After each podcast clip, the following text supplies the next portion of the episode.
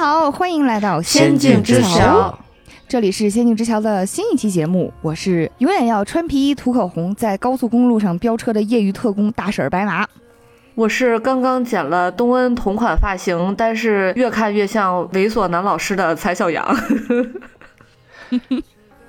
大家好，我是想要三星和卡靠的股票做礼物的凯凯。人设过于鲜明了。今天我们要聊一期之前特别火的韩剧，由宋慧乔主演的《黑暗荣耀》，也是我们更新了《甄嬛传》之后，很多人在评论区都疯狂在 Q 的一个现象级作品了。哦，这个作品真的是，我现在非常的庆幸啊，因为那个我是第二季它更大爆了之后才开始看的，要不然第一季结束我就能急死，得憋死，真得憋死。呃，因为第一季我刚开始知道这个剧的时候，是我一直沉溺在咱们这个晋江的这些重生爽文中，我就想这复仇能复到哪儿去，是吧？而且我看到的海报还是那个东恩，就是很像白雪公主的那么一张。图，所以我就会更觉得它可能没有什么好看的，但是没想到真的是看完之后还是挺香的，嗯。我跟蔡小阳入坑的时间一样，我也是第二季才入坑，最开始只知道《黑暗荣耀》这个名字，然后它的主线是。嗯，复仇其实，在韩国电影里面，关于复仇线索的这个作品啊，其实还挺多的。但是呢，一般来讲，要不然就贼拉沉痛，要不然就贼拉文艺啊。我还记得我看完《老男孩》之后，心理阴影了，得有两三年吧。我就觉得这个片子可能不是我的菜，要不然吧，就会觉得他有可能走就是那种纯爽的路线嘛。但是如果纯爽的话，再爽也就《甄嬛传》了吧。但是看完之后，觉得我有点天真了，嗯。而且，尤其是第二季出来之后，爆的程度是，你在自己的，尤其是微博的时间线里面，恨不得就快刷不出别的东西了，全是颜真呐，让你就特别产生了好奇，以至于我在开始看之前，我一直以为《黑暗荣耀》的女主角叫颜真，就是宋慧乔演的这个角色叫颜真，我一直以为 是西巴。我的话，我大概比白马大概早看那么一两天吧。但其实这个剧我最开始关注的时候还挺早的，因为在大概去年它放第一支预告的时候，我一直特别想看。尤其这一年韩国的韩剧在奈飞上都取得特别好的成绩，包括鱿鱼游戏之类的，所以我觉得这个奈飞制作肯定就是质量非常非常好。而且再加上我又特别喜欢宋慧乔，就从小就是看她的那个韩剧长大的，我就是，所以第一部的时候就特别想看，但是那时候实在太忙了，没到时间看。然后到第二季出完了，也有一阵儿了，然后我才开始看的。然后当时也跟蔡小阳的感觉是一样的，多亏是第二季出了我才看的，要不然我天天我得急死，每天晚上看到半夜四点，我第二天还要早上七点半起来上班，我就是为了每集结尾的时候就说他到底下一集要干什么，我得马上看一看，我得看看是怎么个事儿。我不能现在就睡觉。在开始我们的分享之前呢，还是先跟大家简单过一下这个剧情。但是也是因为整个《黑暗荣耀》它的线索和整个故事的节奏其实是非常非常精妙的，它是经过极其精巧的编排，没有一个镜头、没有一句台词是浪费的一个状态。所以呢，故事还是挺不好梳理的。我们今天主要是非常简单的跟大家概括一下，感兴趣的朋友呢，一定要自己去看一下，好不好？是的，因为我刚开始是抖音追剧了十分钟，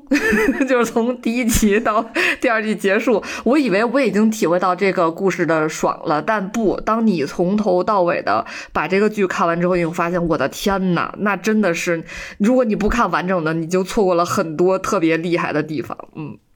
这个剧情嘛，呃，要说简单的，也一句话可能也就能说完，就跟甄嬛那个就是。最后他进攻了，他赢了，就是这样。呃，是说有一个小姑娘，就是叫文东恩。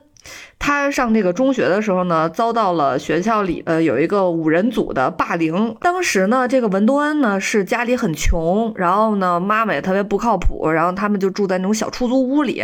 然后这五人组呢，其中有三个人呢是家里非常的有钱有势，然后还有两个人呢就比较属于小跟班那种。但是他们五个人就等于很不好惹，就是学校知道了这个霸凌行为之后，呃也完全无动于衷，其实还就很偏向这个五人组的，而且他们对东恩。可以说进行了这个校园霸凌，是那种惨无人道的霸凌，大概就是用卷发棒往他身上烫，这是其中最残暴的一项，而且还烫了他很多很多次。嗯，然后东恩就被迫退学了。退学之后，他就觉得不行，我得报仇，于是他就一步一步的，比如说我得先攒钱，先把高中毕业考下来，然后呢，我再努力的一边在工厂做工，一边学习上大学，最后要考公务员教师啊。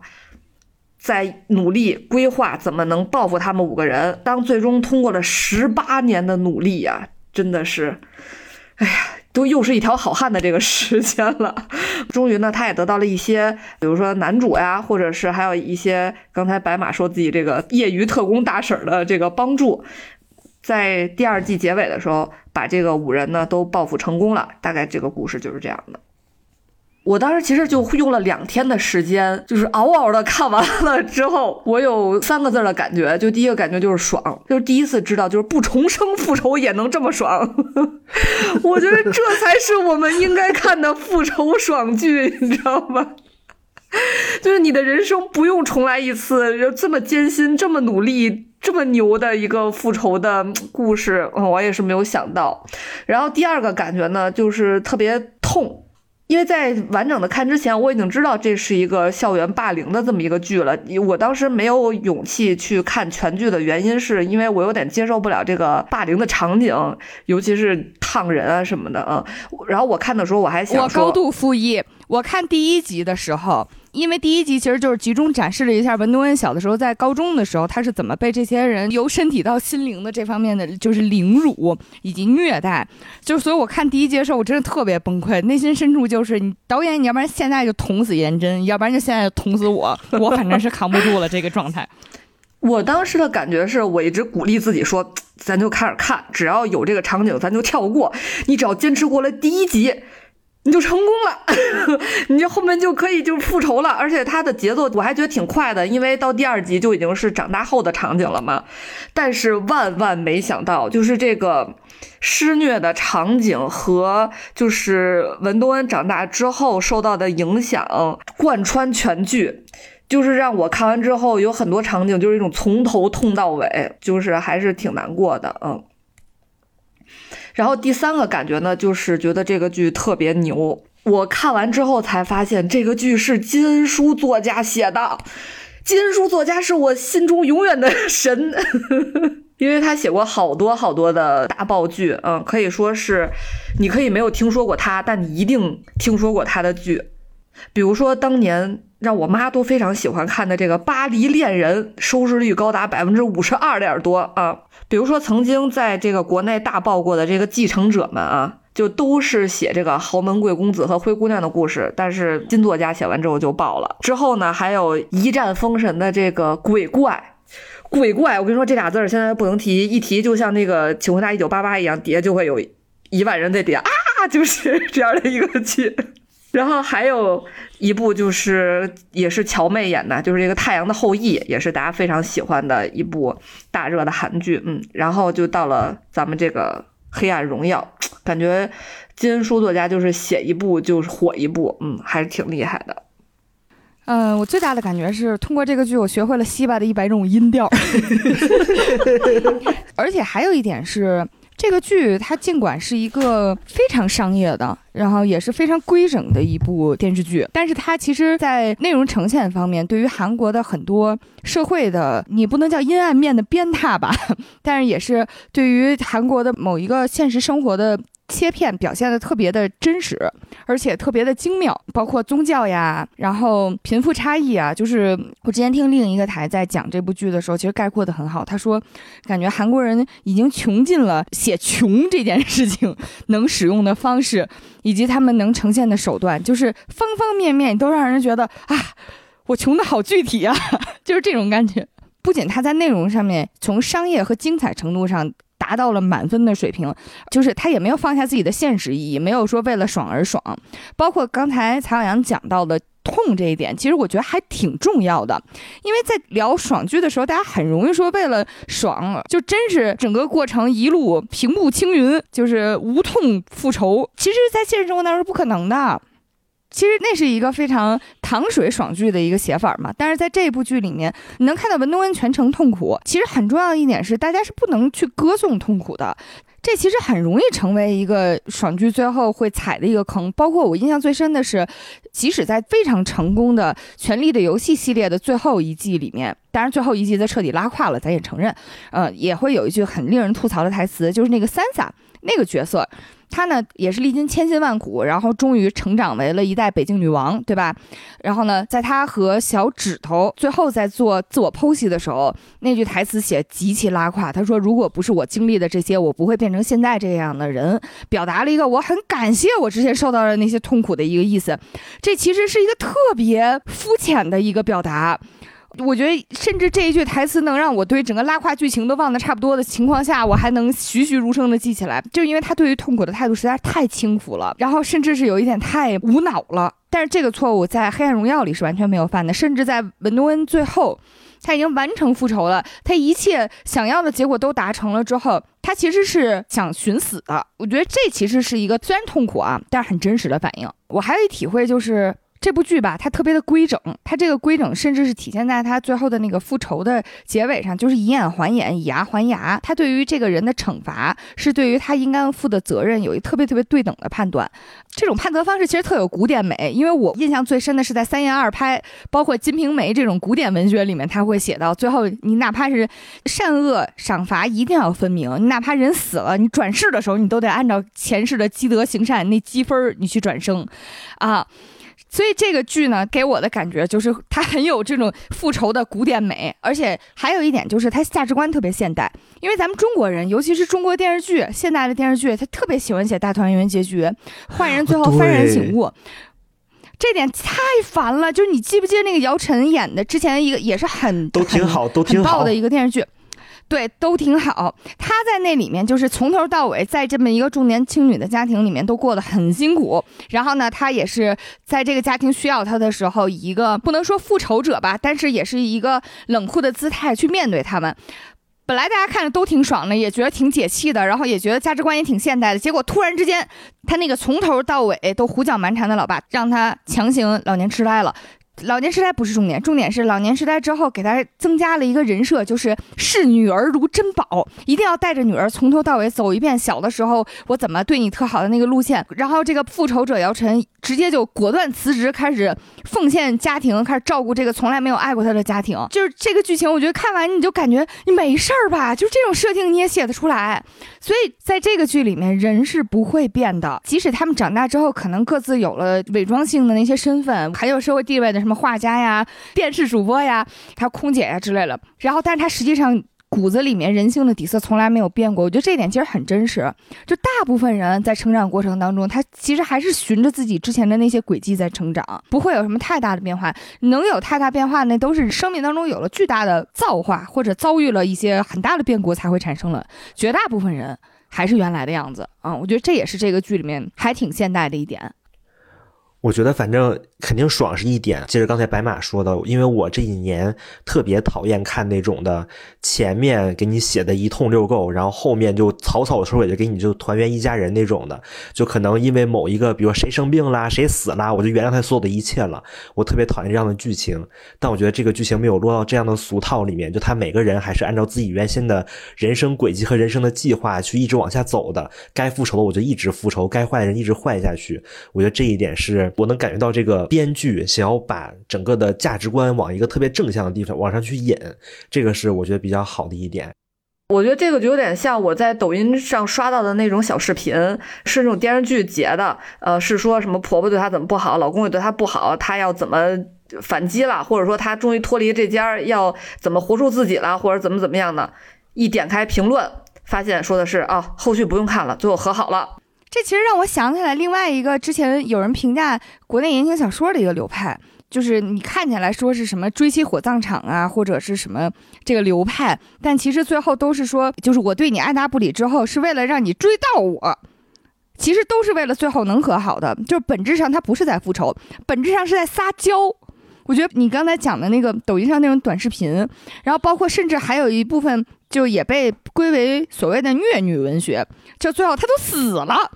留下了一个非常怀念她的婆婆和老公。就是你最后本质上用自己死了来撒娇，你没事儿吧？真的让我还挺不能接受的。但是在《黑暗荣耀》里面完全不是，复仇追求的是否是公益还是挺重要的。他在这里面完成的是一个关于复仇本质的一个判断吧。还有一个，我觉得他这个编剧写的比较好的，就是在于这个主角文东恩他复仇的手段，也就是宋慧乔这个角色复仇的手段，他没有像很多。以前那种的复仇剧之类的，就是我一个个去手刃我的仇人，就是我可能通过我一定的攀爬努力，到了一定程度，我就拥有了很多的权利，然后一个去打压他们，然后一个去挨个的去那么虐他们。他没有说这种落入俗套的，就是那么特别直接的去复仇，他反而是用了很多这些人本身自己内部的一些矛盾，再加上他们可能每个人自己人性的弱点去逐个击破。但是最后，虽然他把所有整个这个霸凌团。全军覆灭，但他手上其实没有沾一滴血。我觉得这个是编剧非常聪明和巧妙的地方，这也是我特别喜欢的。哦，我也觉得是这个复仇很不俗套的点是，比如说以前都是一个灰姑娘啊，她被上一阶层的人欺负了，哎，她怎么复仇呢？她就找更上一个阶层的人，从上方直接碾压，这是一贯的复仇的套路。就像你被总经理欺负了，然后你找董事长，这件事儿就平了。嗯，但是这个不是，这个还是他通过自己的努力去通过观察，从内部瓦解这个小团体，最后复仇成功的，还挺特别。的，就他没有去依附一个更高权力的人，他反而是自己通过自己的努力去奋斗。对，曹小阳刚才说的那种，特别像咱们传统文化里面“吃了苦中苦，方为人上人”。你要是人上人，我就人上人上人上人，或者我找人上人上人上人来弄你。本质上还是一个阶级碾压。但是在这部剧里面，我觉得它着力于呈现的是全世界的无产阶级们，我们联合起来，我们弄他们。他其实是有那种革命的浪漫感的，这点特别特别打动我，尤其是文东恩和他那个大婶之间的情谊。而且值得一提的是，宋慧乔在发《黑暗荣耀》的海报的时候，因为他有很多套海报嘛，其中有一套其实是反映他和正面的这些人的之间的情谊的嘛，包括他和大婶儿，然后他和他男主之间的感情的。其实按照片方的顺序，他们是先发文东恩和男主的，但是宋慧乔是先发了他和大婶儿的。我觉得其实这也是本身反映了在他的认知里面，他觉得这部剧。女主和哪一个人的情谊是最重要的？我觉得这其实也是很打动我的一点。她必须是大婶儿，真的。然后我还有一个看这部剧，我觉得非常令我惊喜的就是宋慧乔，因为我在之前的她的影视作品里面，她其实一直演都是那种恋爱中的女人，就比如说我们之前最开始认识她就是《蓝色生死恋》。然后再到后面那个浪漫满屋，他们的生活的世界还有太阳的后裔那种，其实她都是那种还是一直处于恋爱中的那个女人。这一部里面她是一个复仇的一个女性，就是她那个复仇意识崛起，她黑化了。就之前一直没有想到她能演这样一个类型的角色，因为我总感觉她以前好多的那个角色类型已经把她给固定住了，就感觉她好像只能演这样的那种特别温柔的女性。但是这一次感觉她整个演出来的感觉还特别的令人惊艳。宋慧乔在这部剧里面表现的简直是太好了，而且我觉得她让我想起的是，之前我们聊《前程似锦的女孩》的时候，其实讲过女主长了一张娃娃脸，但是她在那里面造型特别显老，是一种有老态有疲惫感，但同时又打扮的很年轻的状况。当时我们其实对那个作品的分析就是，她处于那种创伤后停滞的状态，就是她生理年龄在变老，但是她的心里始终停留在她的十八岁。哎，你看这多巧，咱这边也是十八岁。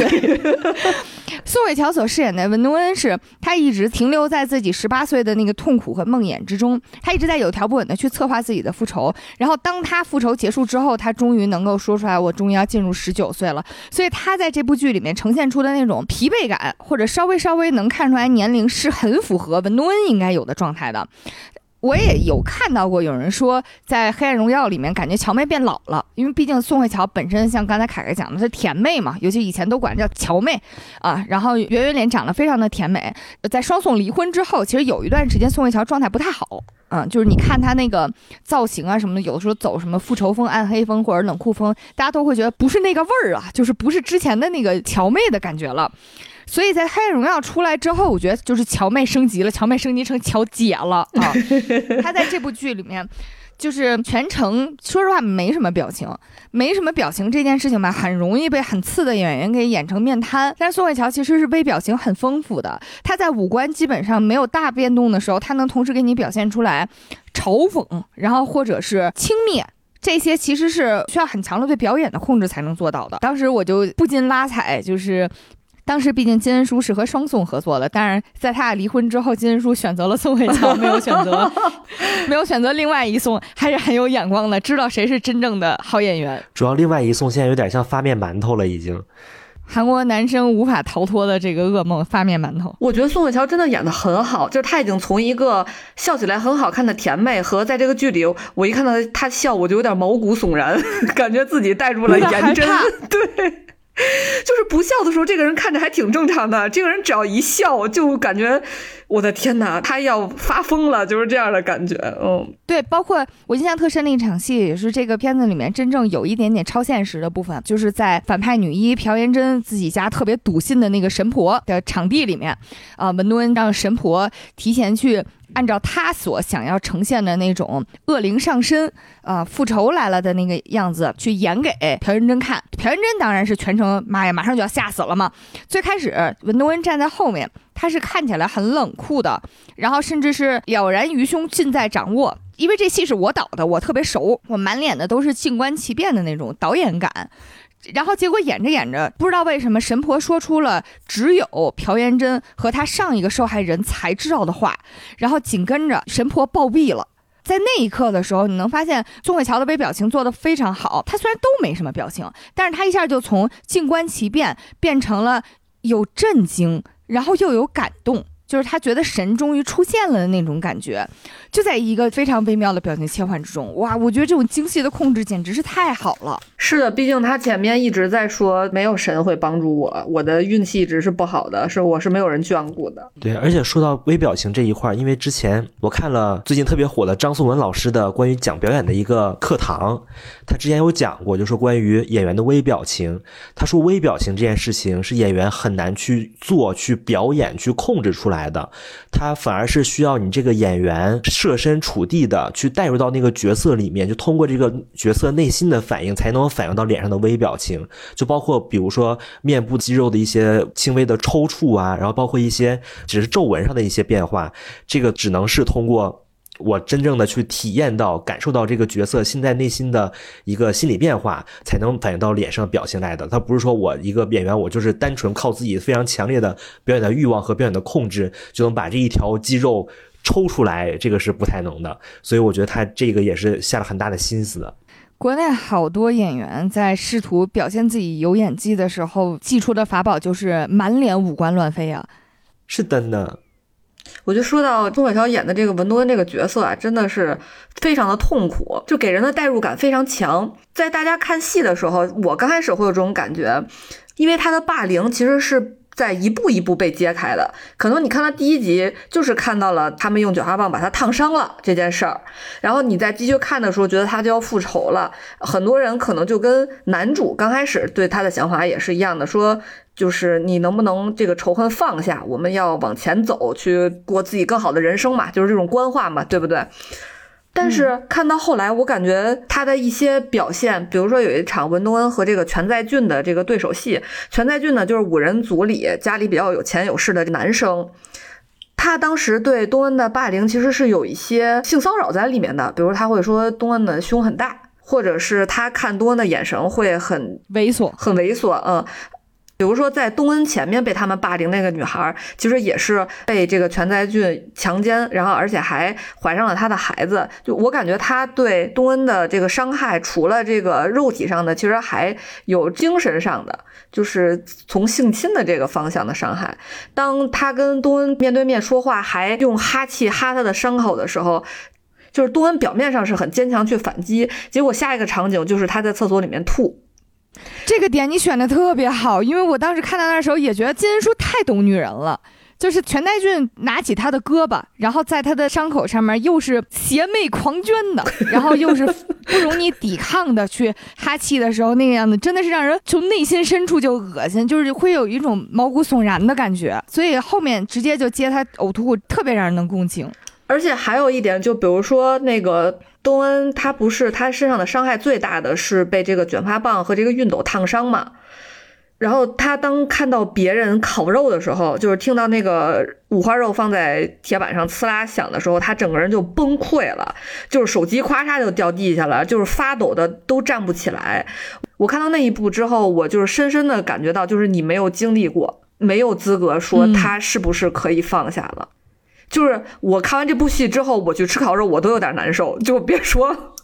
这是一个亲身经历过的人，嗯。这个设定其实后面也有起了一点点作用，就是文东恩第一次在街头晕倒进了医院，其实就是因为他从小到大就是对于烤肉、炒肉，就是那个肉的油脂被呲啦呲啦的声音呢，他完全接受不了，所以他一定程度上营养不良，贫血很严重。这一点其实也跟他后来的经历能对上，我觉得这也是一个线索的铺陈吧，还挺巧妙的。而且可以发现他就是一直都在吃冷食。他无论是吃紫菜包饭呀、饭包啊，还有包括他和霸凌团里面一个人在吃饭的时候，他也就只吃了冷食，他一直都不吃热食。我觉得好可怜呀。宋慧乔自己对文东恩的理解，我觉得也真的很深刻。大家也都知道，就是文东恩在这部戏里面，因为他全身都是伤口，所以他其实，在除了最后一集的前面的时间，基本上都是把自己裹得严严实实的，从脖子到手脖子到脚脖子，全部都拿扣子扣得死死的。然后呢，他只有一幕是主动把所有的衣服都脱下来，只留内衣内裤，然后站在那个男主面前给他展示自己的伤口。就是宋慧乔在拿到这一部分戏的时候，他有点犹豫。他的这部分犹豫呢，当时被摄制组解读成 OK，是不是尺度太大了？毕竟宋慧乔咖位也很大嘛，说这个戏是不是对他来讲不太能接受？当时还跟他说，哎，我们可以用替身啊，或者是怎么样的方式，您放心啊什么的。当时宋慧乔给的答复是，他看完这段戏之后，他自己的感受是。演这幕之前，他自己要再瘦十斤，因为他觉得处于那样一个非常艰难的生存状态，然后并且要一直去经营这么多东西，然后去做这么多策划的这么一个人，他一定是照顾不好自己的，他没有办法说每天吃的特别好，然后就日子过得很好的那个样子，他的状态一定是瘦弱的。然后没有被很好滋养过的一个状态，甚至包括他的皮肤呀，或者是他的保养啊，他都有意识的去往粗糙了做，因为他意识到这样一个人一定不可能好好照顾自己，所以我觉得就是咱乔姐这方面研究的很深，嗯。而且多恩他一直是很自虐的，就你想，当他和这个他找的那个大婶来帮他一块儿调查五人组的事情，然后大婶跟他说笑的时候，他都不会搭茬儿。用多恩的话说，就是我不能笑，因为我觉得我笑多了，那些事儿我就会忘记了。哦，这段简直太动人了！我当时看到这儿的时候，真的现在想到都会觉得还挺难过。就是一个人的痛苦是要痛到什么程度，他才能生命当中不能接受。快乐的东西对自己意志的腐蚀，因为其实说实话，我自己代入体会了一下，就是你要恨一个人，持之以恒的恨个十八年，太消耗我的生命力了。我这十八年都其实是要反复琢磨、反复去滋养。大部分意志力稍微弱一点的。像这部戏里面，男二何道英其实曾经就问过他，为什么他那话大概意思就是你不能翻篇吗？他的角度其实是一个很功利的角度嘛，就是你自己算投入产出，你也会觉得这十八年不值啊。但是对于文东恩来讲，就是他一定是要让自己全力以赴的往某一个地方冲刺，这个冲刺的感觉是男主能捕捉到的。但是这个冲刺对于文东恩来讲一定是非常非常痛苦的。他在这十八年之内始终是在咀嚼他以前的痛苦，然后让自己记住，要每天去收集他们的照片，然后去在社交网络上面去搜索他们所有的动态。哎呀，你结婚了，我就真为你高兴。他是带着这样一种，我觉得他都有一点执着且有点变态，就是虐他最深的这个颜真，呃，不是搬到一个大宅子里吗？然后东恩呢，就在他们家大宅子对面租了个房，就直接能看见他们家那院子，甚至能透过玻璃看他们全家在吃饭。然后弹幕都在说，富人的这个 安全性也不是很高啊，住这个豪宅。当时而且都能看见人家在过生日，然后人家陪陪人家在过生日，他还在那唱生日快乐歌在那儿。是，然后他不管做什么事情，他都用一种 慈爱的微笑，在一边干这件事，一边说。颜真呐，我现在在干嘛干嘛啦？啊，这个颜真呐，我最近又很想你了，就不知道还以为他俩感情有多深，但其实已经是那种就感觉是女同性恋被抛弃的感觉。但是我后来琢磨一下，我觉得这个其实是编剧另一个非常牛逼的地方，就是他把写仇恨写的像爱情一样。因为仇恨大家很容易理解成骂骂咧咧的，然后互相老死不相往来的，这是大家能理解的。但是这个是很短暂的仇恨，像我们说的，你要让一个仇恨持续十八年的话，你一定要让它变成你的执念。这份执念到最后，倒不是说爱和恨之间的界限啊，而是说爱和恨的表现都会变得很趋同啊。你一定要持之以恒的去关注他，然后呢，去惦记他，去理解他。我觉得这是很难的，就是很多人爱都不一定的，你爱一个人，你都不一定能理解他呀。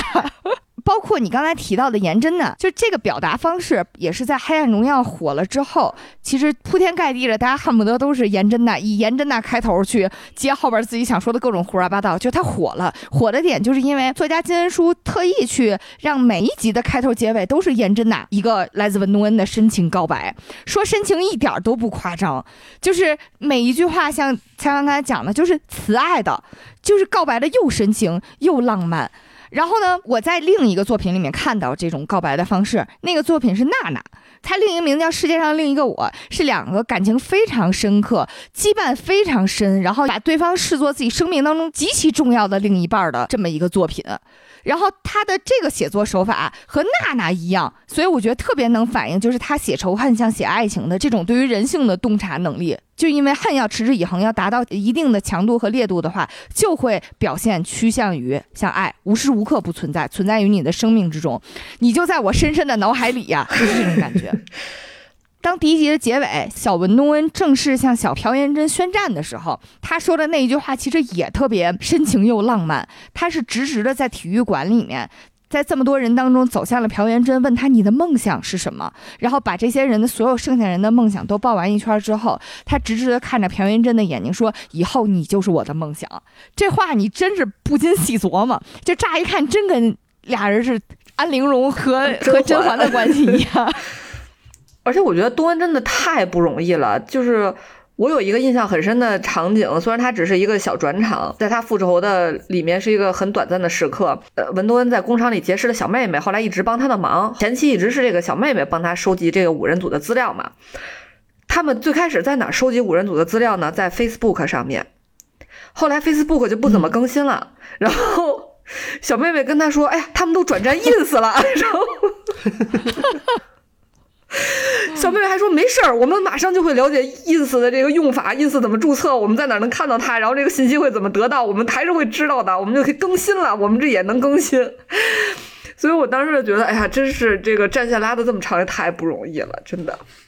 当时文东恩紧跟着下一句话是要学的东西真多，这句台词也特别特别好。其实他提到了另一个点，就是穷人和富人之间，其实现在最大的差异已经不是说什么生活方式的差异了。你说你吃个 M 十二的和牛和你日常超市里买的牛肉能有多大区别？它没有那么大的区别，但是差异变成了眼界上面的信息差，就是信息差这件事情特别特别致命。这部戏里面其实是有意识的，在很多层面上体现了这种穷人和富人之间的信息差，像刚才讲的。富人因为有充足的时间，我就是可以每天刷 ins、刷微博、刷小红书、刷 Facebook。穷人哪有那时间呀？就我也没有什么可分享的生活。我每天给你看我擦的那个澡堂子地板吗？还是我这鼻青脸肿的样子吗？还是我满身的伤疤吗？我没什么可展示的。但是这种信息上的差异就会越拉越大。包括他跟他那个小妹妹后来还有一次对话，那对话也特别妙。当时是文东恩说：“我有一个想一定要去的地方。”小妹妹说。你是要去三星啊，还是要去现代呀？就是普通人能想到的美好生活，就是找个大厂子，好好的一辈子打工，哎，挣钱养活自己，牛逼了，这日子就对他们就没有那么多选择。这一点其实很能带入我们自己现在的生活了，就尤其是新一代的年轻人，在生活逐渐压力变大的情况下，你说他有啥梦想？梦想不就是找好工作吗？然后那个梦想就是努力不被开掉啊，努力能不在这个单位毕业。太惨了，不在这个，包括突然就破防了，不在这个单位毕业，我的天！包括那个霸凌五人组里面那个孙明悟，孙明悟就是在这个五人组里面，相对于来说家庭条件没有那么好，他也没有那么大权势和地位的一个相对来说比较普通的一个普通人家的一个孩子。就是他就是那个全在俊的小跟班儿，可以说是。对他就是个小跟班儿，他最后面在东恩的帮助下抓住了那个领头那个女反派，就是朴妍真那个最大的把柄，就他之前杀过人那种把柄，他去勒索朴元贞的时候要了十亿韩元，你不知道十亿韩元是多少人民币吗？多少钱啊？五百多万，五百万，就是我我捏着一个人，就是那么有钱的一个人的人命的把柄，我才能要出五百万来，就感觉他的那个眼界也就到这儿了。而且五百万他又跑俄罗斯去了。对，五百万他第一个想就是跑俄罗斯，跑俄罗斯去。特别好笑，而且他跑之前呢，他自己能想到的，我一定要在这波跑路之前干片大的。我干片大的是什么呢？他就去自己一直就是跟班府伺候的这个大少爷全在俊家，把他所有名贵的衣服都穿在身上穿走了，而且还叠穿，整个人裹得像 对，整个人裹得像北极熊一样。这一幕我只在《France》里见过呀。你也不能说他没起子，就好像他现成能想到的，也就是穿这些衣服了。说回信息差，我其实印象特别深的还有一点，就是也是剧集非常开头，就是文东恩终于开始上大学了嘛。然后他在上大学的时候，因为又要打工又要补习，然后他也没什么钱，所以其实他一直特别拼，睡的时间就很少。他上学又特别困，呃，毕竟韩国人不睡觉也出了名了嘛。但是在这么不睡觉的情况下，他都算是首屈一指的拼了。他特别困，所以他上学之前要买咖啡。他买咖啡之前那个台词，你们还记得是什么吗？我要冰咖啡最浓的。但其实咖啡厅里面点咖啡，大家要不然就是 Grande 美式 Latte，都是这样。但是他其实是，倒也没有这么做作了。但是文东恩他对于咖啡没有概念这件事情是一下体现出来的。但是后来又给了另外一个男主，就是同时他和男主其实都在咖啡厅，只不过他俩不认识。然后体现出来男主当时点的时候那一串就是我要这款这个尺寸，你等我给你看，我要用这些优惠券，这是一种生活技能。但是这是属于某一个阶层的生活技能。是的，就想到那种就是打电话要肯德基，就说我要一份肯德基。对。然后我觉得东恩整个剧情里面，我有一场戏我特别喜欢，我不知道你们有没有印象，就是颜真有一次获得了学校的一个奖，就是优秀毕业生的这个奖，他当时就直接回到了那个学校去领奖，然后东恩跟着也来了，然后颜真他当时是上台领奖，领奖之后是所有人都已经鼓完掌了嘛，就是啊鼓掌，就是祝贺你什么之类的，那个时候东恩开始领奖了。就他自己开始疯狂鼓掌，然后就开始喊，就是加油，朴元真，太棒了，好样的。那段我也特喜欢，特别疯批。对，就是他不仅对对，他不仅鼓掌，然后不仅喝彩，他喝彩那个方式跟看演唱会一样哦，就是这种带着那种嗨起来。你们怎么不嗨呢？你们怎么鼓完掌就停了呢？这前面这朴元真他做了多大贡献呀？来一起鼓呀！就是就是他带着那种有一点癫狂的那种气质在做这件事情，那一幕还是挺抓马的，因为他全程太克制了，他克制到没表情，然后就在那儿大庭广众之下。表现的像个社交恐怖分子一样去做这件事情，社交悍匪还是挺吓人的。我觉得他当时那个表情里面，一个是写着一个。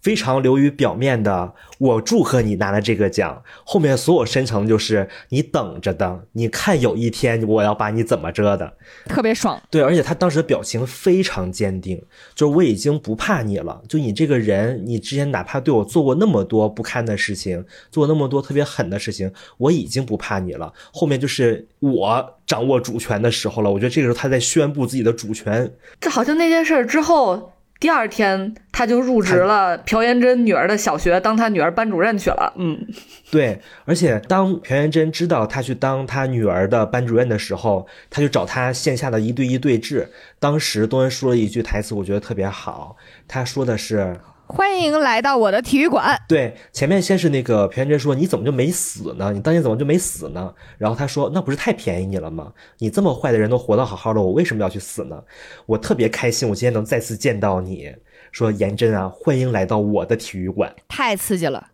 因为他们当时霸凌他就是在体育馆里面。嗯，对。我觉得这种就是当面宣布我要向你复仇，我要向你发出挑战，和那种其他的复仇那种，就我在背地搞一些小动作呀，什么什么之类的。然后最后发现啊，原来是你。对，我觉得跟那种爽不是一种的爽，这种就是有一种你是孙悟空对吧？现在我是如来佛，你就在我手里面了，你就逃不出去。从今以后你做的每一步你都小心点儿。哎，那除了这个我们坚强的女主东恩之外。这个剧里你们还有什么特别喜欢、印象特别深的角色吗？我觉得最出彩的应该就是大婶儿了。大婶儿作为文多恩的复仇路上，她主动找到的最重要的一个伙伴，反正我们认为她是最重要的，在这部戏里面表现的特别出彩。因为一方面呢，她不是一个，她不是个工具人，对对对对。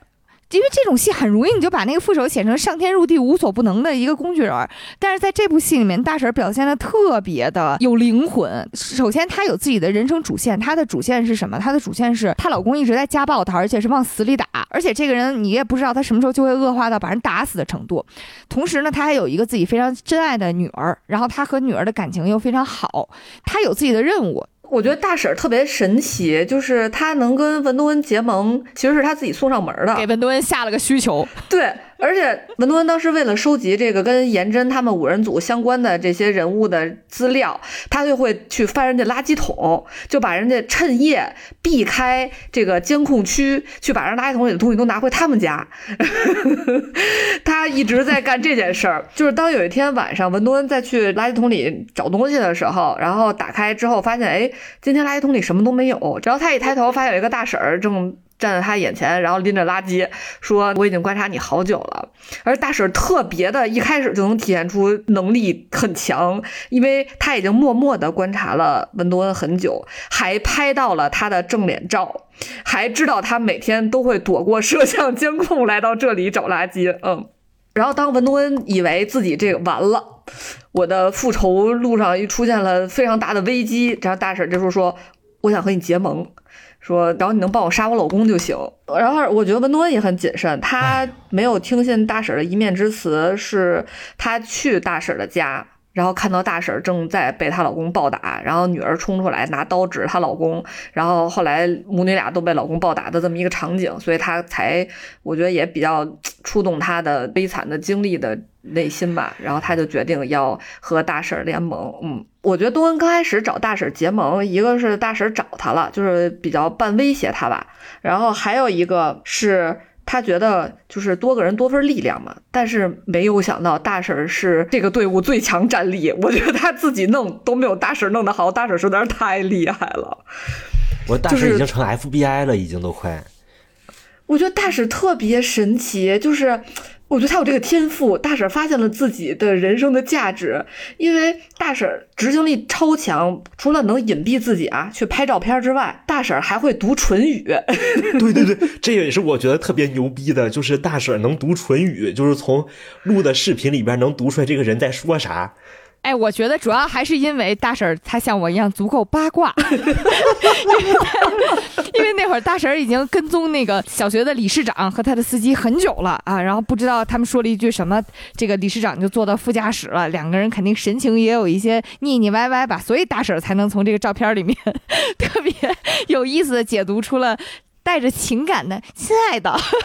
他都不是一般的唇语，他是场景演绎型解读。对，然后大婶儿除了唇语之外，我觉得大婶最厉害的体现是大婶主要跟踪了这个五人组里的崔慧婷这个女孩儿。这女孩儿家里呢是开洗衣店的，其实属于这个五人组的底层。呃，当时朴元珍他们说的话就是，如果没有文东恩，其实被霸凌那人就会是你。多次反复强调这句话。对，然后崔慧婷呢，这个人就是她的梦想就是当空姐，当空姐之后你就能接触到头等舱里的有钱人，然后她的梦想就是嫁给有钱人，实现阶层跨越。所以崔慧婷一直就是攀龙附凤的这么一个存在啊，每天游走于各种富二代之间。嗯，我觉得她主要想嫁给全代俊。对对对，她非常喜欢全代俊，但是全代俊就看不上她有一点啊。然后，所以大婶儿跟踪他的主要的路线呢，就是坐机场大巴，因为他会反复多次的跟踪他嘛。大婶每一次穿的都不一样，而且会根据任务改变造型。比如说今天的任务是跟踪他去机场，大婶就会穿的特别土，背个包，仿佛他是一个旅客。然后大婶还会坐在他的斜后方，看到了他手机开机的密码，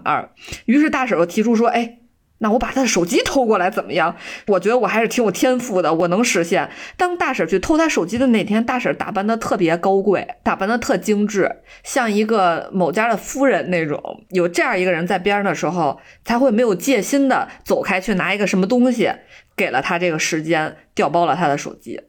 所以我觉得大婶真的是太有天赋了，嗯。没有人教他，但是他就整的挺好的。我觉得还有一个点就是大婶这个演员吧，她真的是长得特别普通，真的很素人的那种感觉。我甚至都没想到，就是内地演艺圈有哪个女明星能够体现出大婶这种贼接地气，然后同时又非常生动灵活的脸。然后这个剧里面呢，严格来讲呢，大婶儿其实不是说自己一上来就特别厉害的，她是上来之后，文东恩对她很有耐心，先让她去学车，学车之后又让她学照相机。其实这两个情节都让我还挺感动，因为文东恩自己也是这么一步一步学过来的，谁还不是最开始只顾着过日子的那种普通的底层人呢？但是，就是文东恩自己知道这个信息差和掌握工具和掌握这些现代手段的重要性，所以他会先培训自己的人。他不是那个今天我跟你说你帮我去偷拍他，你明天就必须得潜伏到他床底下那种就是急功近利的人。他是就是能够让自己的 team member 一块成长 啊，他是这样一个人。我觉得这一点其实也真的挺了不起。然后呢，文东恩和他之间的感情其实也是非常稳固的。就是大婶为什么对他死心塌地呢？最开始肯定是因为说两个人目标一致嘛，就是我帮你实现你的任务，双方都有自己要报复的人啊，对吧？但是呢，其实后来文东恩是能够解读出来大婶内心深处真正需要的东西的。大婶不是以恨为驱动，大婶是以爱为驱动，她的爱是因为女儿。所以你如果只看他恨的那一部分，那文东恩完全可以就是那我哪天帮你把你老公做了，那他俩之间的这个交易其实就到这儿了嘛。但是当一旦说我帮你把你女儿送出国，让你从此没有任何后顾之忧，并且你女儿能够凭自己的本事挣一份前程，能够获得更好的教育，然后远离是非之地，这个是你真正想要的。甚至这个都不是大婶跟他表达出来的，大婶从来没有跟他提过要求，说你帮我把我女儿给弄成大厉害，他从来没有提出来过。文东恩是主动要求。我给你女儿补习，然后我给你补习完了之后，甚至还琢磨把自己从五人组那儿扎来的钱 给了大给了大婶家送女儿出国，这些全部都是他们的交易之外的东西。而且我觉得他是完全想好的，他管五人组里面那个莎拉要的就是美金，然后要完美金就跟大婶说：“哎，咱着手给他办护照了啊，就可以送出去。”连汇款的流程都省了呀，真是特别不拿自己当外人。大婶能对他死心塌地，其实跟文东恩对他的这种情感的投入和支持是密切相关的。因为说实话，大婶迟早得暴露，对吧？随着双方对抗的这个强度升级，朴元珍那边一直其实也是有自己的所谓的警察的帮手，然后这些他自己的黑的势力，大婶一定会暴露。那大婶暴露之后，怎么确保大婶一直是在自己身边？这个是很重要的，你和他之间一定要形成非常深刻的羁绊才可以。这份羁绊就是靠了前期的投入，这点文东恩是极其有远见的。而且我也不觉得他对于大婶儿的投入，你说是纯投资角度的吗？我不觉得，我觉得这就是文东恩的天性。他其实是在整合各方的利益，甚至说整合各方利益这个概括可能都有点过于的功利性了。我觉得他就是天生向善，他就是希望。全世界的无产阶级在联合起来，我觉得迎接更加美好的新生活。我觉得东恩主要是也是比较可怜那个大婶的女儿，因为她本身自己以前也是从那个时候过来的，她因为被霸凌，导致她后面就比如说不能顺利的从高中毕业，然后她考大学也非常的难，包括她后面找工作什么都可能会屡屡受挫。然后但是有一天她路过大婶家的时候，她看到那个小女孩在外面，就是满身是伤，然后流着泪坐在外面，她可能。可能心里就会有这个同情的感觉，他觉得可能自己当年没有那么好的条件，没有一个贵人去这么伸手帮助他，那他现在有这样的条件，他就可以帮助这个女孩，让她可以，比如说一个是免受家暴的苦恼，再一个他可以有非常好的学业和非常好的未来，他可能对这个女孩本身也是有这个恻隐之心的，我觉得，我觉得。当时他要送那个女孩出国的时候，他跟那女孩还说的是：现在这些事情你都不用管，你也管不了，你需要做的就是好好学习，有时间就去博物馆看看。然后我当时就特别感动，嗯。你刚才提到这个点，我一下也特别特别受触动，因为咱们刚才其实也聊到穷人和富人之间信息差的差异。信息差其实平时靠的是什么？靠的都是无用的这些信息。就是你说这个女孩她现在去博物馆，她能够瞬时得到什么收益呢？其实并不会，你不会因为看一个博物馆，咔嚓你就一百分了，或者是就一下能 得到三星和现代的工作，都不会。但是它，但是它就是会让你眼界有提升。然后你的你的深度有提升，这个我觉得都是文东恩他能够看到的，自己一路挣扎过来的东西。无产阶级革命领袖文东恩，你标题就叫这个吧。世界女性大团结。就是说到文东恩对于大婶儿的利益整合，另一点其实能体现出来他的这种就是高远的革命理想的一点呢，就是尹素汐，就是在文东恩之前遭受暴凌，并且被朴元贞推下楼的那个女孩儿，因为朴元贞家。就是有势力，然后有警察这些帮手，所以以意外坠楼结案了。但是呢，因为尹素汐的那个家里不同意这个结论，所以要求尸体一直冻起来，绝对不要下葬，就是要等一个说法。其实说实话，你从文东恩的立场上来讲，他没有必要说，就是复自己的仇的时候还帮别人饶上点什么。对他来讲，这不属于他的范畴之内的事情。但是他就会天生的去同情尹素汐，以及尹素汐的母亲。这些遭遇，然后他就记着在自己复仇的路上，一定要帮他去沉冤得雪。但是客观上来讲，就是通过尹素汐这件事情是能扳倒朴元贞的。但是他在这个过程当中，其实也是给了那些人的家庭很多的安慰，包括他去尹素汐坟前去献花儿，这些都是他分外的事情去做的啊。他对于这些人是有着利益之外的支持。但我觉得啊。他对于尹素汐那件事情，他可能本身有带有一点愧疚的感觉，因为你们还记不记得他在某一段回忆的时候，他去药店里面应该是也是买药，然后他就看到了尹素汐那边浑身是伤口，然后去要了双氧水什么之类的，但是他当时也选择了就说这件事情可能跟我没关系，那我就不要多管，我就还是买我自己东西就好了。他也没有去多的去过问那个尹素汐，你比如说你这个是谁给你弄的呀？然后你疼不疼啊？然后要不要帮你呀？这种的，他其实没有过多去过问，但到后面尹素汐可能转学，或者是也是从那个学校离开之后，他就成为被霸凌那个人了。他就设身处地能感受到当时尹素汐那种无助也好，或者是没有被人帮助的时候的那种心里面特别空虚难过的那种感觉，所以他觉得他可能当时因为他少那句问候，他可能尹素汐就没有办法在那个学校支撑下去，他可能提前就走了。我觉得这个是他自己本身内心深处对尹素汐可能有一种愧疚的感觉。所以他也是希望能够通过自己复仇这个路上，也能把尹素汐这个事儿给摆平了。聊回大婶儿啊，就是大婶身上还有一点，就是尽管她后来变成了 FBI 般的存在，但是呢，这个作品没有让她怎么讲，没有让她装逼。啊，因为有 有的作品在塑造出了一个特别厉害的角色之后，可能就会给他很零零七般的镜头，你就让他觉得帅，真帅。这个主角团队就是帅。但是在这个作品里面，你是能看到大婶儿自己对于自己这些行为的。激动就是他的那种快乐，他是通过这件事情，他发现了新的自己，然后呢，他也会用那种很调侃、很自嘲的方式说：“哇，我觉得自己好像就是整个人都变得特工了，FBI 了之类的。”就是你通过这么一个情节的消解，你就会去忽略他之前那些就是特工般的举动啊，是不是有点过于超现实了，过于装逼了？因为就连本人自己。都觉得不可思议，都觉得自己让自己很兴奋、很快乐。他就像我们普通观众一样，对于这件事情感到惊喜。这个设定让我觉得大婶儿的整个角色特别特别的讨喜。我觉得大婶儿这个角色特别打动我的是，你想她其实这么多年真的是非常苦大仇深了。你想她老公家暴，然后她自己干一些非常累的工作，就肯定是底层工作嘛。然后挣的钱还会被老公抢走去赌。呃，然后女儿过得也不是特别快乐，因为女儿经常跟着他一块挨打嘛。但是大婶竟然是还是一个非常乐观的人，我觉得是大婶对大婶带动了东恩的心底的一点点就是快乐的那个地方，因为我觉得当时特别逗的是。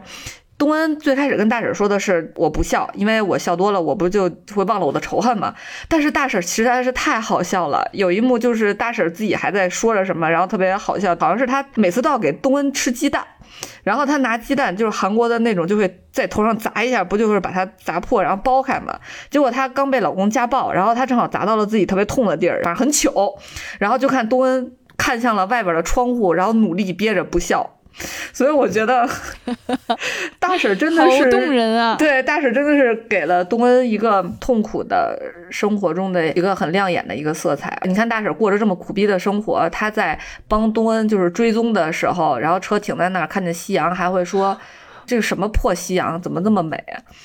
就当时就非常的感人，嗯。而且我觉得大婶一直想说让东恩从复仇那个痛苦和那苦大仇深生活里面能尽量的跳脱出来一点，比如说我今天给你个辣白菜呀，然后明天给你带个鸡蛋呐，然后咱俩谈谈心呐什么之类的。他一直想说能够通过自己对于生活的一些热爱或者生活中的一些小细节，能够让东恩感受到一丝丝的幸福和温暖。哦，你这个点我觉得也是，就是他俩都每天都那么艰难了，每天要偷拍一万个人，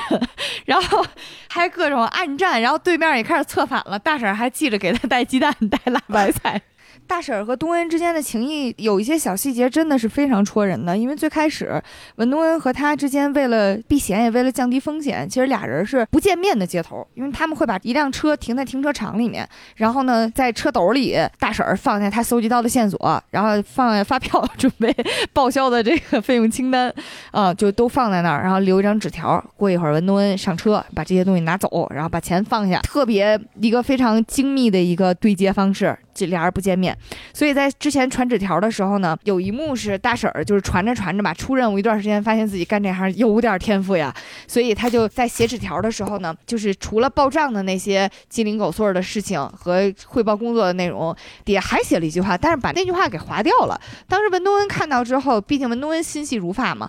就是直接拿起来，然后对着灯光看了一下，发现那句话写的是“我好像有点子天赋呀”，但是又好像写完之后觉得有点嘚瑟，所以。又把那句话划了，然后文东恩看到他划的那句话的时候，真的是情不自禁的，就是脸上挂了开心的笑容。因为文东恩平时商务假笑的时候眼睛是不动的，但是在那一幕里面，他笑的确实是很发自内心。包括后面还有一幕，就是文东恩终于给他留了这个纸条，问我们要不要见面。大婶开心的就像又恋爱了一样，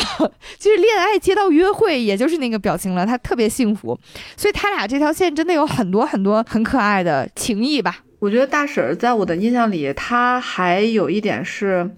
你别看她一直在想复仇，她上来跟文东恩说的就是，哎，能帮我弄死我老公吗？其实大婶并没有真的想过，就是如果她老公死了，我觉得她完全没有做好准备。她知道孙明悟可能已经因为复仇死掉的时候，她非常吃惊，而且她有点慌了。我觉得那个时候，嗯，她对于要弄死她老公这件事儿，我觉得她那个时候没有那么坚定了。我觉得她最后下定决心的点是在，她老公发现她拿回家一些钱，就是她准备骗她老公的时候，然后她老公说的那句话是说：“哎，咱们女儿在哪个夜总会上班啊？怎么才拿了这么点钱回来？”我觉得那是她下定决心的时候，因为她女儿才十四岁，她人性啊，对她没有想到老公已经灭绝人生到这个程度了。我觉得那个时候她真的下定决心了，她就决定要做这个局了。对，或者是他以前就是模糊模糊的心愿，因为当他知道孙明悟死了之后，他可能又觉得自己没有做好要弄死她老公的亲手弄死一个人的这个准备。嗯，我觉得是他会有犹豫，是因为这个，而不是说不弄死了，是他慌了。我是这么突然意识到这事儿有可能意义会比自己想象的要重大和残酷很多。对对，后来发现对家暴男不残酷，就是对自己全家的残酷。对，嗯。说到大婶儿老公，其实我印象特深的一个情节，我跟你讲，这一定是男女差异。大婶儿老公最后抓到了朴元珍他妈的那个把柄，然后就一直去勒索人家，然后自己每天过着就等着数钱的快乐的日子。大家记得这段情节吧？然后呢，他就是觉得自己马上就要捞到钱的时候，他会带着大婶儿一块儿去挑衣服。对，他会带着大婶儿去挑衣服，然后还会在家跟大婶儿说：“哎，等咱以后有钱了，我带你去巴厘岛。”他会说这种台词。然后当时我跟毛师傅一块在家看的时候，毛师傅就震惊了，哎，说他为什么突然改性子了，对大婶这么好呀？我说你等着吧，你就是跟男人谈恋爱，他次数太少了，因为后来，因为后来当当他真正接到了对方的电话，说，哎，你出来，我给你钱的时候，他当时马上就穿上衣服出门嘛。他出门之前跟大婶说的那句话是，啊，我出去一趟啊，这几天我可能在外头玩，我就不回来了。这句话的意思其实就是他准备拿了钱他就跑路，完全没考虑过要不要把钱给女儿和老婆的这件事情，或者是他拿着钱得先去赌几把，先玩几天。对我，我想也是他拿着钱得去先去赌个几天，赌没了再回来继续再打。这两个方式其实都体现出来他本质上还是只考虑自己的啊。对。他的计划里面其实完全是没有老婆和女儿的，所以他之前说的那些呢，特别典型，就是一个吹牛逼不上税，还能享受来自别人的感动和崇拜。这事儿真的多跟某些男人谈几次恋爱，毛师傅一定能懂。毛师傅就没有吃过男人的苦。然后大婶儿另外一个神级表演啊，就是她老公终于死了，然后她去认尸体的时候，她的那个反应就是又哭又笑。就是你说他在哭吧，他看着又在笑；你说他是笑吧，他又在流眼泪，哭太厉害了，这个演的。就是表演的层次，当时又是一个毛师傅不能理解的时刻，他怎么还哭呢？我就觉得这个男人真的是对于人感情的这个感受还是太单纯了，因为毕竟对于大婶儿来讲，她和她自己这个老公一定是很年轻的时候，就他们之间一定有过相依为命的时刻，然后也有过好的时候，但是你又从她的角度来讲，这一点我觉得甚至都不是哭的主要理由，可能哭的另一种理由就是我命这么苦，我终于这一切要结束了，熬出来了，就是太不容易熬出来了。对我终于熬出来，而且你在说想到熬出来的时候，你一定会想起来之前吃过的那些苦，那些非常难过的事情。然后在这一刻，其实是一个结尾和起点的一个交汇处吧，是会感情很复杂的。所以他那表演真的一下就很打动人心。就想想我们熹贵妃在弄死皇上之后，不也是流了一滴流下了眼眼泪吗？世界线收束了，其实后来从大婶把她老公的这个骨灰撒到海里的时候，哎，我当时就想说，哎呀，千万不要得罪你的老婆，你知道吗？然后，因为你不知道你死了之后会发生什么。对，然后大婶儿是把她老公的这个骨灰直接就全都撒到海里了，然后大婶儿还穿着她老公给她画饼的时候穿的那条裙子，对，就是当你以为她是有点纪念或者什么的时候，我觉得大婶儿是在跟过去完全做个告别。然后大婶儿说的是不要担心女儿，也不要原谅我。对，那时候我觉得大婶儿真的好酷呀。太酷了。太酷了！就这句话其实透露出来的情感是很丰富的，一方面是带善意的，我在这个时候我就不会骂骂咧咧了，把这事儿了了。你作为孩子的爸爸，我一定会把孩子照顾好。另一方面呢，他其实有非常客观的去看待这件事情。这个男人会死，尽管是他自己拼命作的，毕竟其实其实文东恩只是给他提供了一个线索，这个线索只是给到了这个有钱的女人，她女儿杀人了，你拿着这线索你爱干嘛干嘛去，从来没有说过你要去要挟他。是他自己上赶着，非要去要挟人家，然后不仅要挟，还堵人门儿要挟，这还挺作死的。所以最后就是找创，对，但是呢，大婶儿在最后送别他的骨灰这一刻的时候，并没有说把自己洗得特别干净，不会说因为你找死，所以我是无辜的。他会很清醒的意识到这里面就是会有策划的事情的存在，所以他会觉得，OK，我对你的死负有责任，你也不用原谅我，我也不祈求你的原谅。我们就双方带着这一小份罪恶的重量去活下去，是金恩淑在这里面编写很多人的命运的时候，都给到了最后的一个批语吧。就是他不会觉得说，因为我正义，所以我就是绝对没有任何罪恶在身上的。他会客观的承认这件事情，它就是很复杂的，每个人都有自己要负担的责任啊。这也是一个特别现代和特别清醒的角度，我很喜欢。然后沈泽和闺女有一段剧情我特别喜欢，就是婶子被五人组里面朴元珍的人追踪的时候，其实是很慌张的带着女儿跑路了。跑路的时候，我记得他女儿其实状态很不好，但是他女儿上了车之后就发现你会开车了。你作为一个普普通通每天挨打的家庭主妇，一直在家里忍气吞声的那个样子，你居然背着我变成零零七了。他一下就发现自己的母亲特别酷。然后呢，酷的时候，两个人就在路上就飙车，飙车的时候，女儿就开始放自己喜欢男团的歌，他女儿是问他说：“，咱们是在逃亡吗？说要去哪儿？”他妈说：“就一直开，不知道。”然后他女儿说：“哎，太刺激了，我能放个歌吗？”就我觉得当时特别可爱，嗯。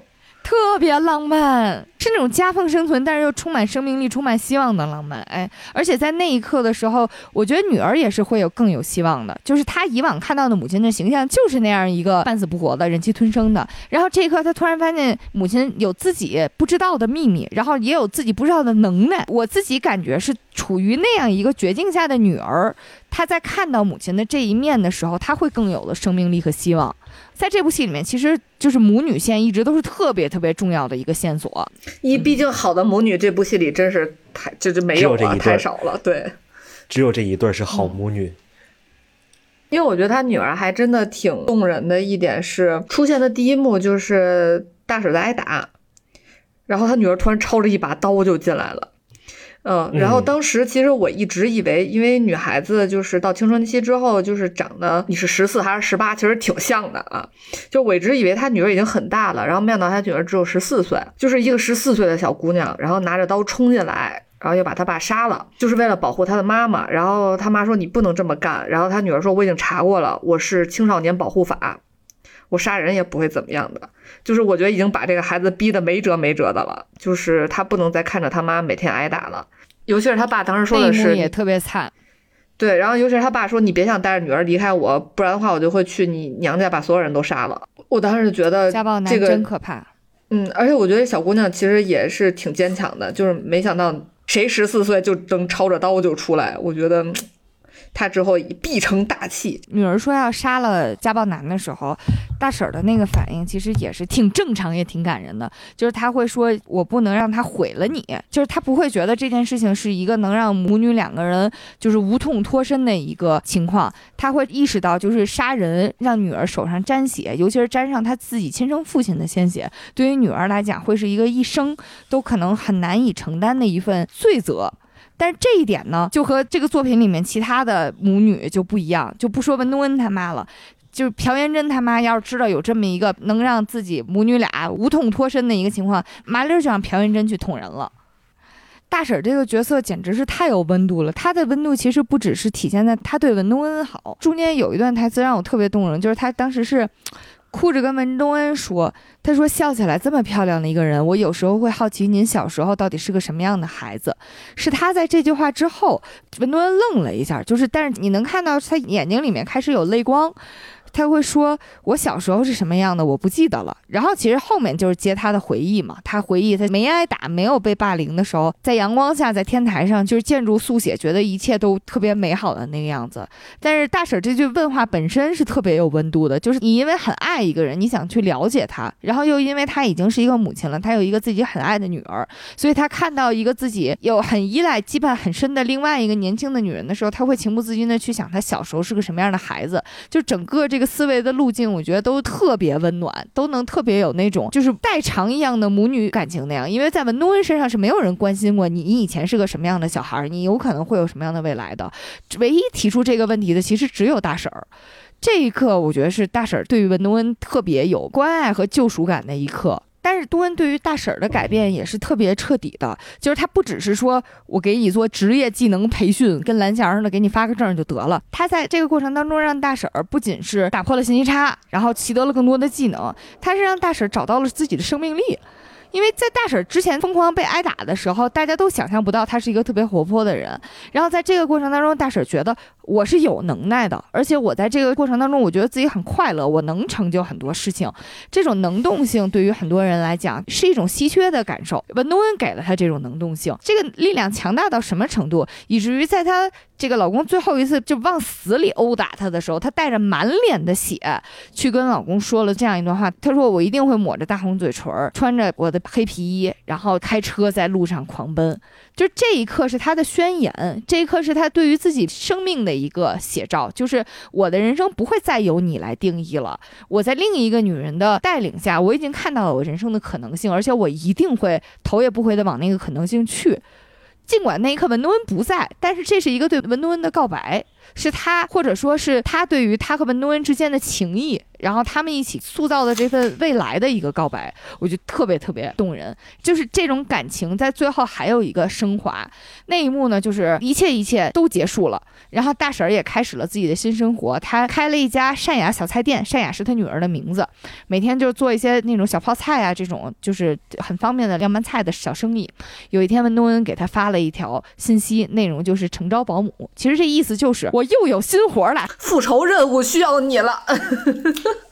新 brief 来了，您您有新的杀了，您有新的杀了吗？订单请查收。然后他收到这个消息之后，他特别开心。然后呢，他就把自己的小菜店，正好也是晚上了，拉了灯，关上门。而且我当时看到这一幕，我觉得就可能是女观众和女编剧之间的心灵共鸣。我就觉得他大婶儿一定会涂着唇膏去的。果然，大婶儿出门不久，镜头依然停留在这个空无一人的玻璃门前。大婶儿又回到了门前，然后对着这个玻璃去给自己涂上了那个口红。那一刻也是充满了象征意义，就是是那种我们女人很看重的仪式感。而且我觉得他开那个小菜店也是一个让我觉得比较动人的地方，因为像很多时候这种影视剧，在一个人结束了一个，比如说自己一个阶段任务之后，他可能会有一种，比如说享受，然后去奔跑，就那种，比如说，就我就开着敞篷车，然后那个我的头发在随风飘扬那种的那个镜头之后就结束了，但是。大婶就没有选择那种，比如说我去享受生活，就躺平生活。她还是自己在生活里面在奋斗。她可能开个小菜店，她可能想着说，我要努力去攒钱，然后攒完钱之后，我要把钱攒够之后，我要出国去跟我的女儿去见面之类的。她其实还是更多把自己的整个的人生投入到自己后面未来更多的生活的计划当中。她也没有说我这件事结束之后我就躺平了或者怎么样。她其实还是在。热爱着自己的生活，而且选择了一件他觉得自己非常擅长的事情，就是做那个小拌菜，然后去开那么一个小店儿。所以我觉得这一点也是令我比较打动的一点。新希望啊，就是，嗯，就人还是得上班，还是得干活。我谢谢你。说到剧里，我最喜欢的角色除了大婶啊，还有一个特别小的，没咋出场，然后一出场就挂了的人，你们知道是谁吗？就是男主周汝正他爸，嗯，哦，因为我觉得他爸挺打动我的，而且有一个打动我的转变。因为男主周汝正他爸呀是一个医院的院长，这个院长刚出现的时候是一个非常胜负的角色，我觉得，呃，是因为医院里啊拉来了一个罪犯，然后这个罪犯呢没有人愿意接收他，也没有人愿意给这个罪犯做手术，大家都说请把他拉到别的医院去。哎，这时候作为院长的男主的爸爸呢，就说：“哎，说别这样，说我给他做吧，因为如果我不给他做，他到别的地儿，就是这个罪犯很凶恶的话，也是害了别人。说还不如就是我来给他做。万万没想到，就做着手术的时候，这个罪犯也不知道怎么缓过劲儿来了，抄起来旁边一把手术刀，就把男主他爸给割喉了，没救过来就去世了。我当时就觉得，胜负真的要不得呀，是吧？”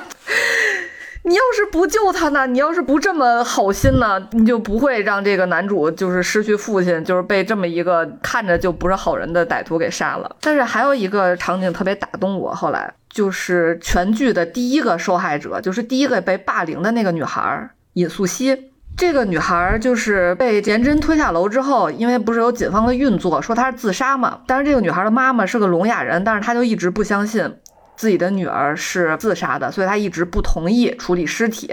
他就一直就是求那个医生，但是他也说不出来话，然后就跪在那儿，特别可怜，太可怜了。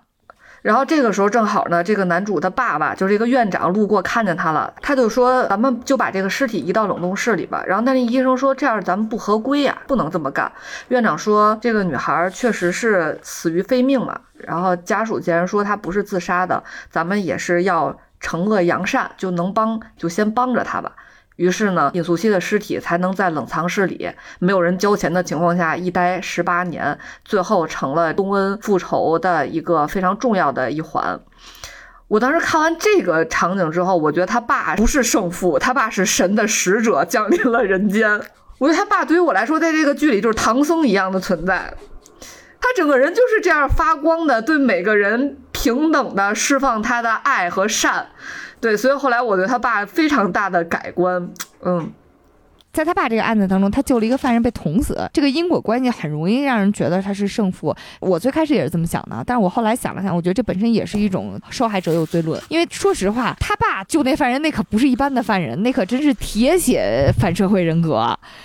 不光是杀了你，我杀了你，我还要天天写信给你儿子，告诉你我杀了你爸，说手感有多好。那血刺我身上的时候，那漫天的雪花像四月杏花飞雨一样。这个人是，他是发自内心的是一个恶人，他是没有任何共情能力，是一个邪恶的人。这种人，说实话，摊上就纯倒霉。而且我这个人让我当时觉得特别愤怒，且我也想弄死他的这个点是为什么把男主他爸杀了呢？就是因为男主的爸爸要做这个紧急的手术之前，和医院里的人说：“哎，那个我就要做手术了，呃，你去跟我儿子说一下，说我就不和他一块吃饭了，让他自己吃点好的，别老吃泡面。”就是因为这个，然后罪犯当时就觉得我都病成这样了，你在救我之前竟然还要嘱咐自己的儿子不要吃泡面。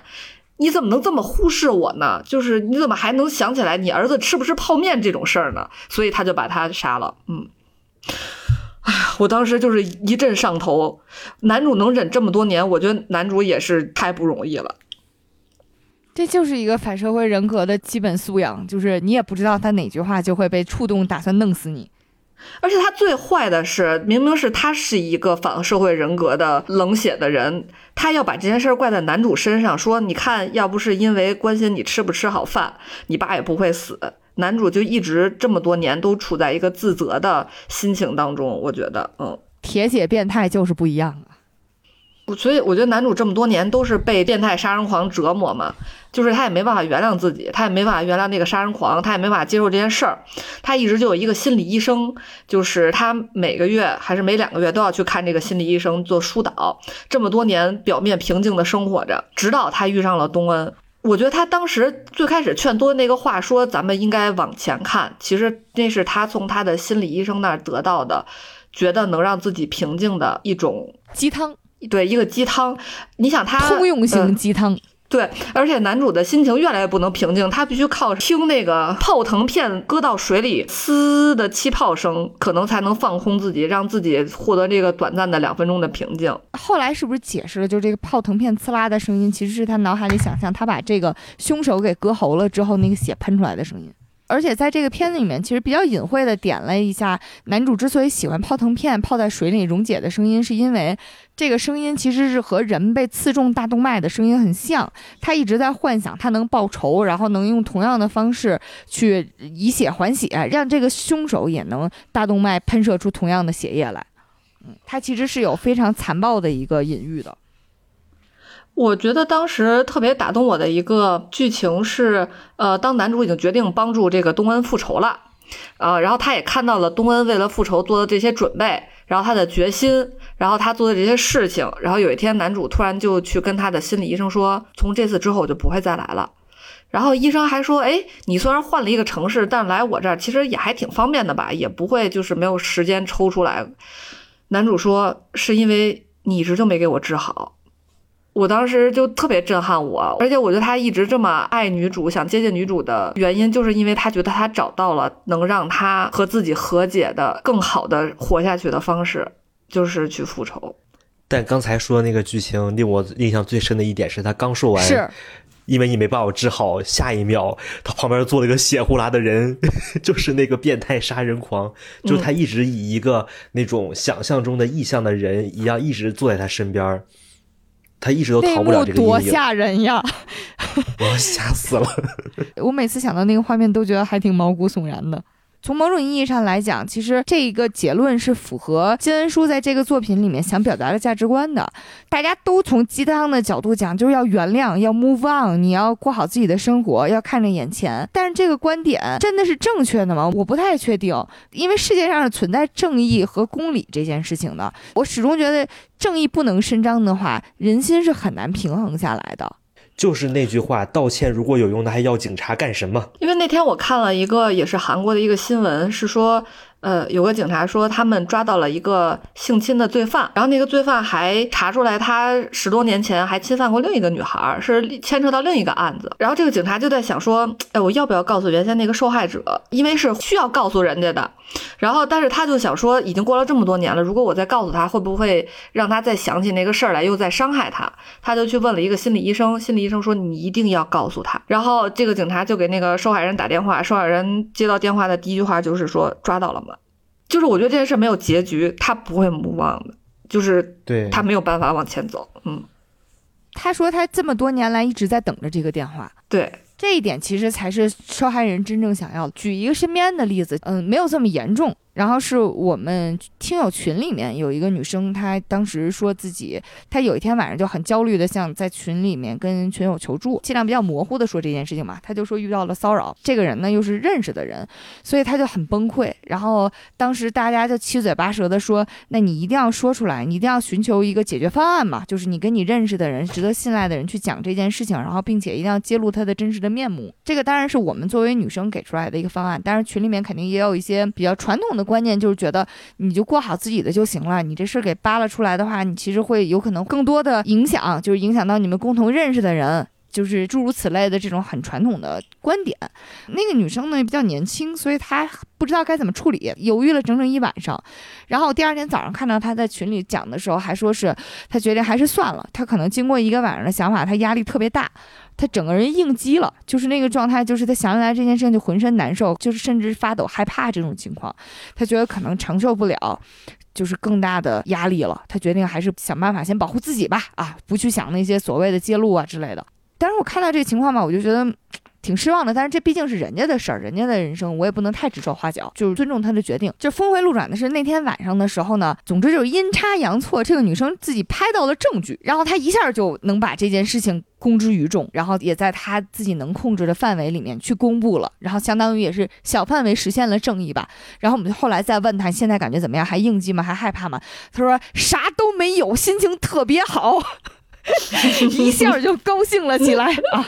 虽然是一个身边很小的事情啊，但是我始终觉得这其实是反映了真实，就正义这件事情对于我们生活当中的重要性。你别跟我说什么所谓的心理治疗，我觉得正义就是最好的心理治疗，就是善有善报，恶有恶报，这才是能让我们的心情、心态保持平衡的一个方式。你现在跟我讲，就是恶人逍遥法外，但是我得 move on，你 move on 了，一切都会变好，这不就是屁话吗？谁会？相信啊，对不对？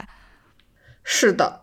但是男主能形成这样一个很积极的观点，一方面是他是受东恩的影响，另一方面他妈在这里面其实也发挥了很重要的作用。就是因为让我很惊讶一点是，就是你很难不想象到，觉得这个家庭应该是圣父、圣母、圣子三位一体的一个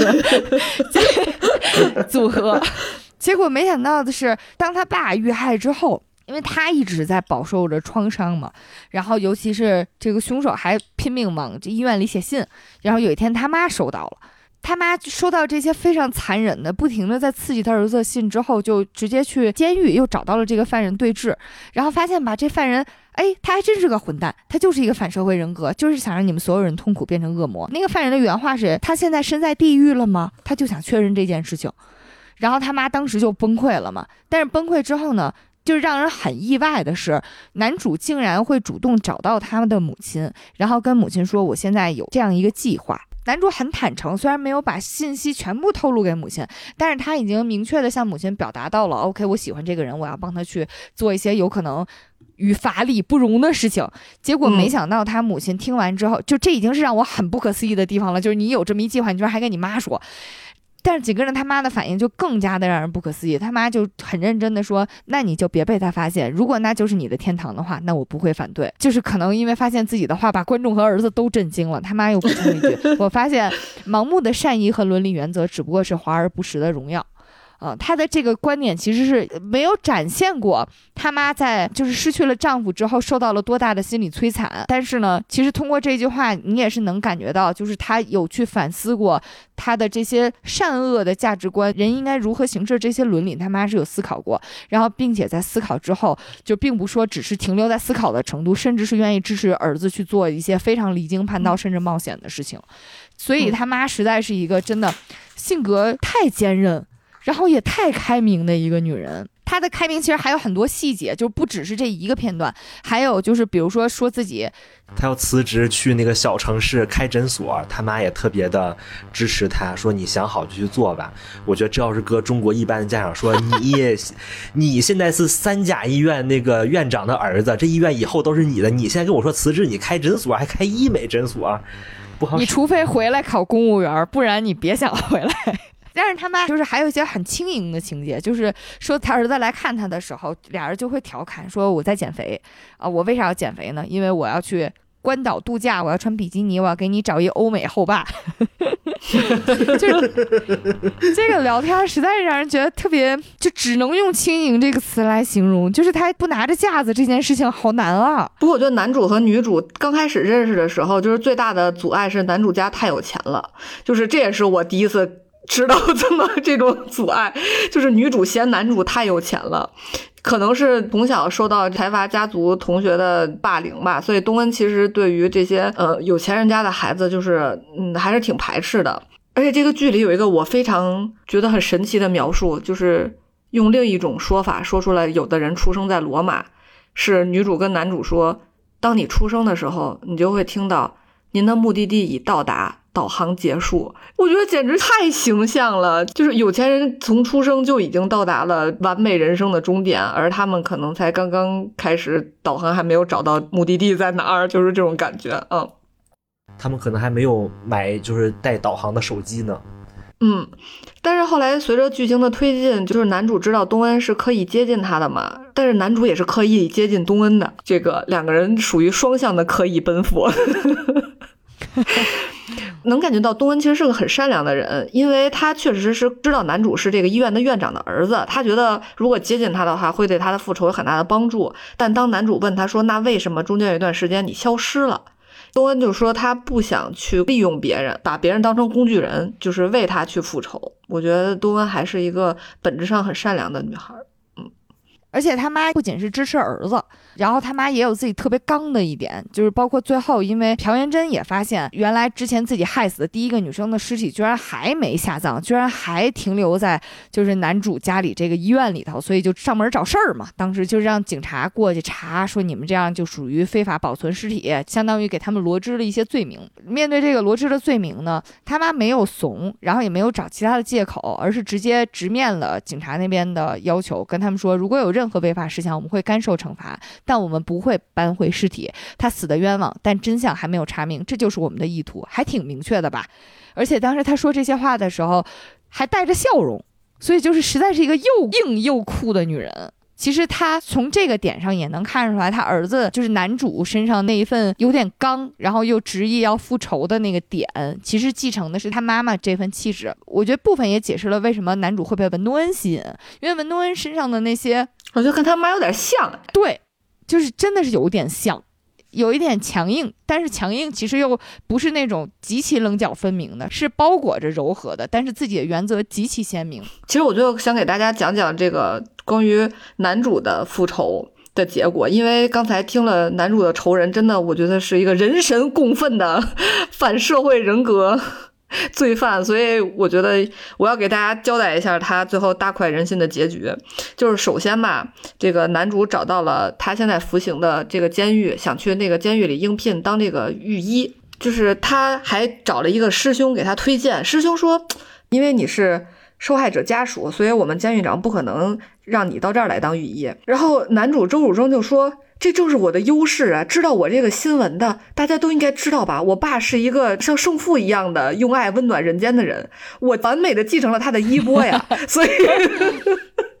所以我也是一个这样就大爱洒向人间的人，所以就是我可以的。对，